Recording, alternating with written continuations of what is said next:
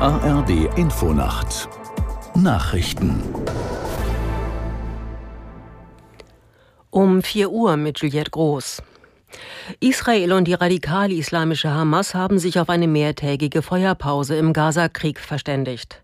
Außerdem stimmte die israelische Regierung für ein Abkommen zur Freilassung von Geiseln. Aus der Nachrichtenredaktion Pascal Küpper. Israels Regierung teilte mit, die Hamas werde 50 Frauen und Kinder freilassen. Die Islamisten bestätigten das und erklärten, dass im Gegenzug auch 150 palästinensische Gefangene freikämen. Laut Medienberichten aber keine Häftlinge, die wegen Mordes verurteilt wurden. Die Waffenruhe soll auch humanitäre Hilfe für den Gazastreifen ermöglichen, hieß es von israelischer Seite. Ministerpräsident Netanyahu sagte, US-Präsident Biden habe geholfen, das Abkommen zu verbessern. Es umfasse jetzt mehr Geiseln und weniger Zugeständnisse. Die Feuerpause bedeute aber kein Ende des Krieges. Es gehe weiter darum, die Hamas zu vernichten und alle Geiseln zurückzubringen. Eine Woche nach dem Urteil des Verfassungsgerichts hat die Bundesregierung die Teilsperrung des Haushalts noch einmal erweitert. Das Finanzministerium hatte zunächst zukünftige Ausgaben aller Ministerien auf Eis gelegt. Jetzt gibt es auch einen Stopp im sogenannten Wirtschaftsstabilisierungsfonds. Aus dem WSF werden auch die sogenannten Energiepreisbremsen finanziert. Die Kredite aus dem Sondervermögen könnten in diesem Jahr nach derzeitiger Rechtslage nicht mehr genutzt werden, teilte Haushaltsstaatssekretär Gatzer mit. Auszahlungen sind demnach nur noch mit einer Genehmigung durch das Finanzministerium zulässig.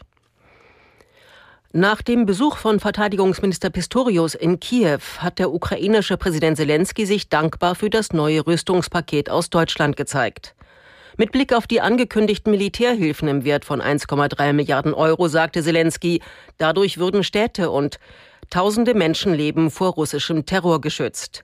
Pistorius hatte die neue Militärhilfe zuvor in Kiew verkündet.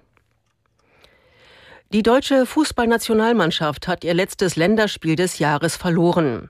Die DFB 11 unterlag Österreich in Wien mit 0 zu 2. Aus der Sportredaktion Charlene Janocher.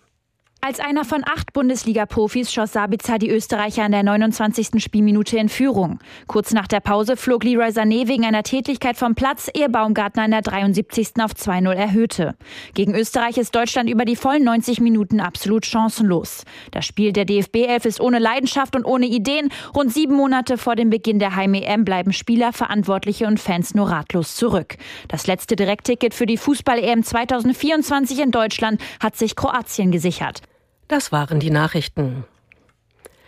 Das Wetter in Deutschland. Am Tage weitgehend trocken, Richtung Alpen noch etwas Regen oder Schnee, minus zwei Grad in Dresden bis plus neun Grad auf Sylt. Am Donnerstag im Süden freundlich, im Norden mehr Regen. Es ist vier Uhr. drei.